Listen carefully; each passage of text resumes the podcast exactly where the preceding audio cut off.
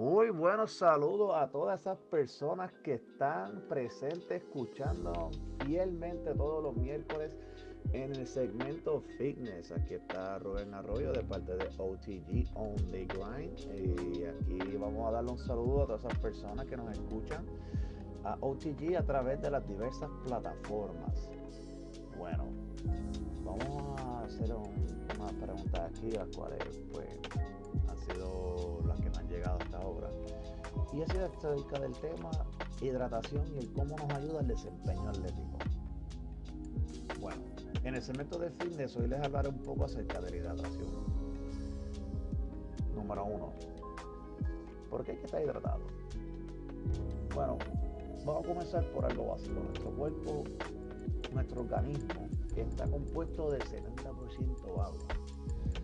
Nuestra sangre contiene agua, nuestro cerebro, los pulmones, la piel, en fin, nuestro cuerpo en general consume y necesita agua para su, para su sostén, para sobrevivir, para estar activo, solamente por existir. entiendo que está por demás que hay que estar hidratado y hay que estar totalmente alerta acerca de este tipo de, temas, ya que pues he escuchado cerca de muchas personas mío que no consumen agua, que consumen este café, lo transfieren a té, lo transfieren a otro tipo de, de bebidas.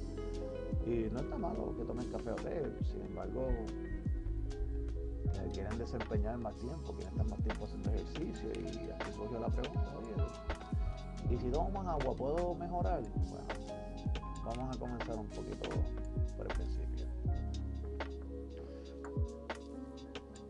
El organismo necesita estar hidratado para poder funcionar de una manera óptima y de una manera saludable para poder responder a los estímulos.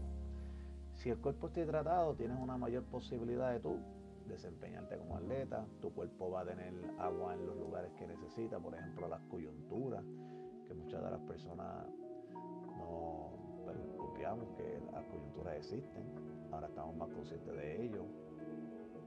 Quizás las dolencias se disminuyen ya que el agua ayuda a limpiar. ¿Qué es la función del agua primordial? Además de mantenernos hidratados. Pues mira, beneficios de mantenerse hidratado. Nos ayuda a prevenir el cansancio, esa fatiga que nos da a veces a mitad del trabajo, que es como que, ay Dios, ¿qué es esto? Estoy con una bobera aquí, no puedo bregar. Pues quizás este uno de los síntomas que desconozca y puede ser que sea deshidratación. Esa falta de foco que te da cuando estás leyendo, cuando, estás bregando, a veces cuando te, te marea, prevención de marea. son síntomas de deshidratación que no solamente son causados por estrés, sino directamente por la falta de líquido. ¿Y cómo uno se mantiene hidratado? Bueno, pues no solamente además de se mantiene hidratado al consumir agua, consumir líquido o bebidas deportivas que contengan algún tipo de sal para poder ayudarnos a conservar el agua que nos va a ayudar a, mantenernos más ¿cómo se llama? Este, un estado óptimo, ahí está, estamos buscando la palabra, un estado óptimo para poder trabajar.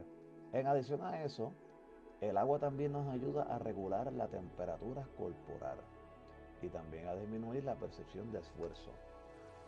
Y voy a explicar esas últimas que son un poco, no sé, deberían, siento que debo explicarla. Y bueno, regular la temperatura. Cuando las personas estamos sudando, nosotros comenzamos a perder agua. Porque el sudor es agua, no es grasa. Vamos a recordarle que la grasa se oxida y lo que nosotros estamos observando en nuestra piel es agua junto con otras toxinas que el cuerpo pues secreta al hacer ejercicio. Y recordemos que la función de sudar es aumentar, eh, que diga, epa, disminuir, disminuir la temperatura corporal. Cuando nuestra temperatura corporal aumenta, ahí voy a repetir eso para beneficio de aquello. Cuando nuestra temperatura corporal aumenta, el trabajo de, la sudorización o del sudar sería disminuir la temperatura corporal para poder equipararla, equilibrarla. Eso es lo que se busca con el agua. También que nos ayuda a trabajar eficientemente. El cuerpo, si, si le falta algo, el cuerpo no está completo. Y si no está completo, trabaja más. Y si trabaja más, va a sentir que el esfuerzo fue mayor. Que muchas veces no es necesario, no equivale a la cantidad de trabajo que realmente hiciste. Y eso es lo que queremos evitar. Por eso siempre se recomienda de que uno tome de 8 a 12 vasos de 8 onzas diarios para mantener tu cuerpo saludablemente e hidratado durante el trabajo, en la casa. Esto es un reto, porque es difícil.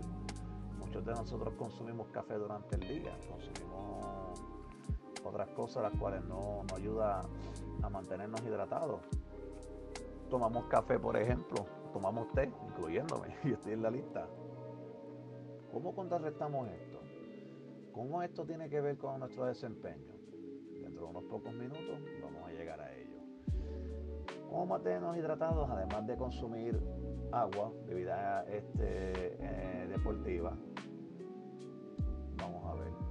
O podemos consumir fruta, consumir vegetales y mantener una dieta la cual conlleve alimentos que sean que contengan agua dentro de ellos para poder ayudarnos dentro de nuestra dieta y nuestra meta.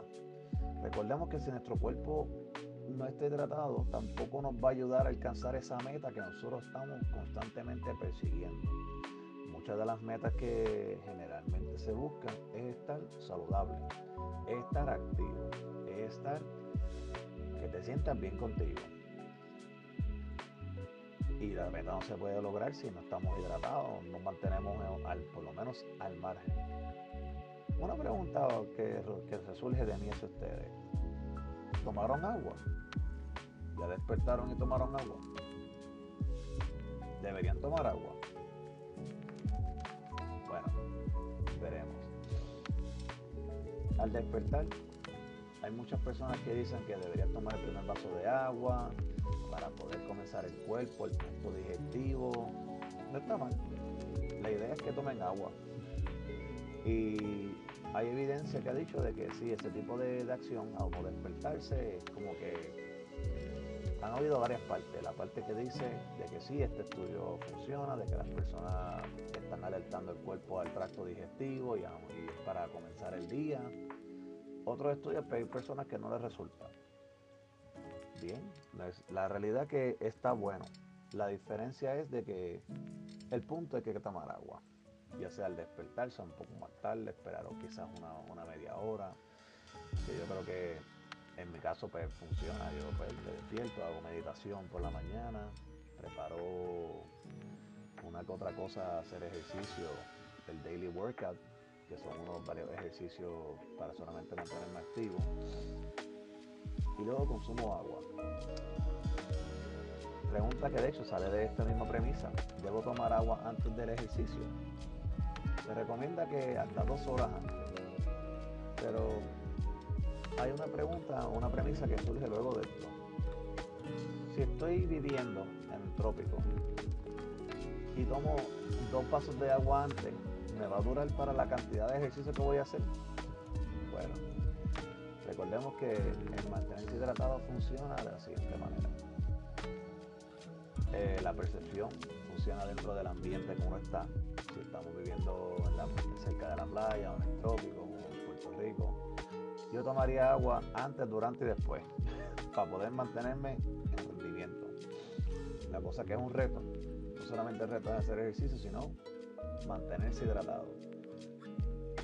El entorno va a cambiar la, cantidad de actividad física ejercida en el momento también va a variar y va a, tomar un todo en tu cuerpo. El cuerpo dice, espérate, tengo que tomar agua. Dos horas antes, no, está mal que tomes dos, dos vasos de 8 onzas antes. Sin embargo, eso es hasta. Puede ser menos tiempo, unos 30 minutos, más cercano. Antes de puedes tomar un sipi durante durante el ejercicio puedes tomar bocado. No te tomes un galón completo, muchacho, que no creo que te vaya a beneficiar. Sin embargo, durante el periodo de entrenamiento debería tomar agua consistentemente.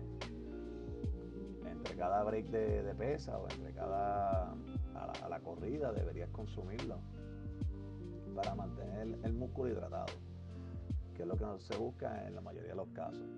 Y si eres una persona que eres atleta, que te gusta correr, hacer trialo y entre otras actividades cardiovasculares, hay diversos, hay botellas de agua que puedes consumir durante la carrera, en las pausas, en, las transiciones. También hay unos gels que utilizan para mantenerse hidratado a larga distancia.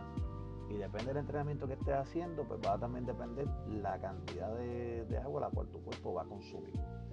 También depende de, tu género, depende de tu entorno o ambiente donde estás y la actividad física.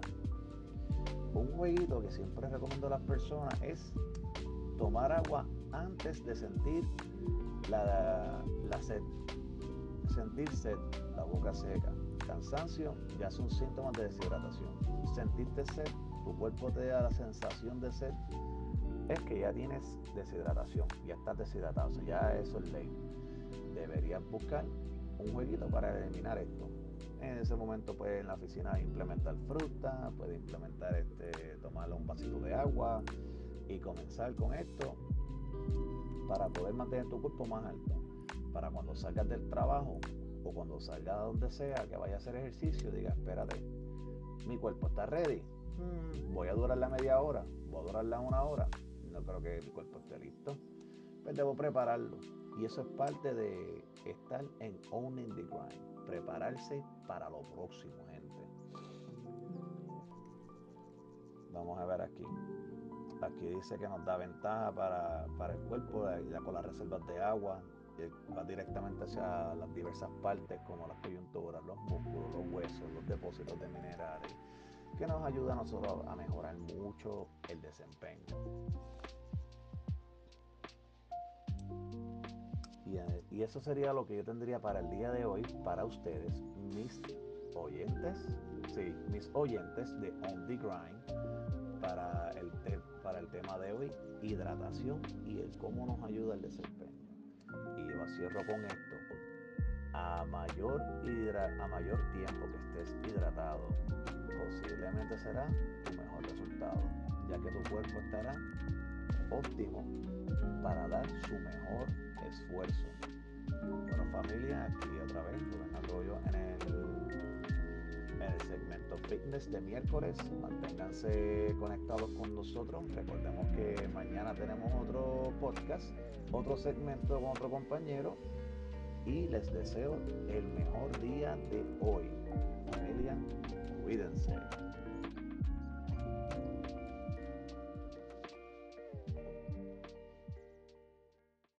La información compartida en el pasado episodio no contiene ningún tipo de información que sea considerada como recomendación para entrenamiento personal, recomendaciones médicas o recomendaciones nutricionales. Para recomendaciones de ese tipo, comuníquese con su entrenador personal más cercano, un doctor, un nutricionista que le puedan brindar la información médica y licenciada. Esta información que nosotros compartimos en el ZR Strength Club es simplemente información basada en artículos científicos, la lectura de los mismos, research y educación.